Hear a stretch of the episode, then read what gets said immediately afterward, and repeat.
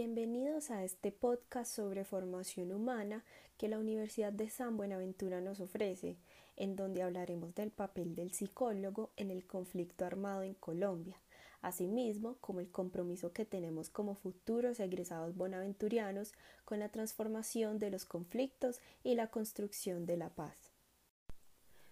Tomado del estudio de las psicólogas Angélica Zuluaga y Sofía Huelga, podemos empezar diciendo que desde los años 60 hasta la actualidad, Colombia ha vivido en un clima continuo de violencia. Todos los grupos involucrados en el conflicto armado han utilizado como estrategia de guerra el terror, usando extorsiones, desapariciones forzadas, secuestros, desplazamientos a campesinos, asesinatos selectivos y masivos de civiles, militares, políticos y otras violaciones a los derechos humanos y crímenes de guerra. La huida de miles de desplazados de las zonas rurales hacia las cabeceras municipales es una de las consecuencias más visibles de este largo conflicto. Entre los años 1985 y 1994 se registran 700.000 desplazados en Colombia que son víctimas de amenazas, homicidios, atentados, torturas, desapariciones forzadas, masacres y otras violaciones a los derechos humanos y crímenes de guerra. Las personas que llegan a las cabeceras municipales huyendo de la confrontación en las zonas rurales, además de salvaguardar su vida, necesitan reconstruir su vida teniendo acceso a servicios públicos de sanidad, educación y vivienda. La respuesta del Estado frente a la situación de las víctimas de conflicto armado se ha caracterizado por ser un periodo de construcción desde lo político, social, colectivo e individual. Es aquí donde se promulga la Ley de Justicia y Paz o Ley 975 del 2005, con la que se busca facilitar el proceso de paz, justicia, reparación y garantías de no repetición con las víctimas, de la misma forma que denunciar, hablar y visibilizar su problemática fuera un derecho y no parte de la impunidad.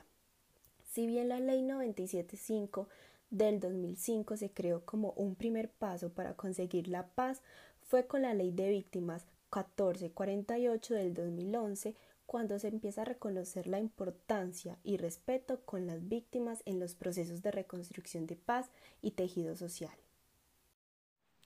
En el 2008, en Bogotá, se crean los Centros de Atención a Víctimas de las Violencias y Graves Violaciones a los Derechos Humanos, por sus iniciales CAVID, enmarcándose en el programa Plan de Desarrollo Bogotá Positiva y del proyecto de investigación 603. Este proyecto hace efectivo los derechos a la verdad, la justicia y la reparación de las víctimas. La finalidad de CAVID es la atención integral a víctimas, mediante acciones que faciliten el restablecimiento psicosocial, el fortalecimiento y la activación de redes sociales. Los CAVID son centros gratuitos ubicados en diferentes zonas de Bogotá. Existen totalmente 13 centros, en los cuales trabaja un equipo interdisciplinar formado por psicólogo, trabajador social y abogado. Las víctimas de graves violaciones a los derechos humanos, crímenes de lesa humanidad, crímenes de guerra y graves violaciones a los derechos humanos pueden recibir 10 secciones gratuitas, con posibilidad de ampliar el número de secciones. El CAPIT se centra de forma diferencial en los grupos de la familia, como lo son los niños, adolescentes, adultos y personas mayores. También tomando en cuenta el periodo evolutivo en el que éste se encuentra, ya que cada uno experimenta de forma diferente la violencia que ha vivido.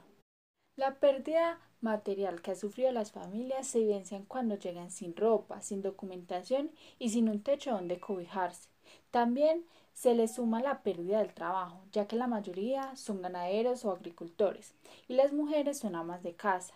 pero al abandonar el pueblo y al llegar a la ciudad, todos estos trabajos se pierden. Estas familias al no tener una vivienda, ropa, alimento y trabajo, la situación de estas se ve más complicado y lo cual le genera una gran incertidumbre y altos niveles de estrés a nivel familiar. La nueva dinámica a la que se enfrentan las familias al llegar a la ciudad enfrentándose a nuevas reglas y normas diferentes a las zonas rurales, influye también negativamente a las víctimas, cambiando la comunicación e interacción que éstas ejercían con otras personas, produciendo también otra pérdida en cuanto a una red de apoyo social. Este sentimiento de vacío se intensifica cuando además se ha producido una ruptura familiar, debido a la pérdida de una figura paterna, que generalmente ha sido víctima directa del conflicto, ya sea secuestro, muerte o desaparición, haciendo que las mujeres cambien su rol de ama de casa y salgan a conseguir trabajo para poder sustentar la familia. Este nuevo rol de la madre afecta también a los hijos mayores, ya que tienen que hacerse cargo de los hermanos menores, mientras su madre sale a conseguir trabajo para el sustento. El trauma que han sufrido los niños se a que se han quedado huérfanos sin padre o madre, experimentando a diario en su familia las necesidades y secuelas que, que ha causado el conflicto. Esta es una situación nueva para toda la familia, generándoles así estados de estrés, desarraigo social, frustración, vulnerabilidad y desesperanza, superiores a su capacidad de respuesta.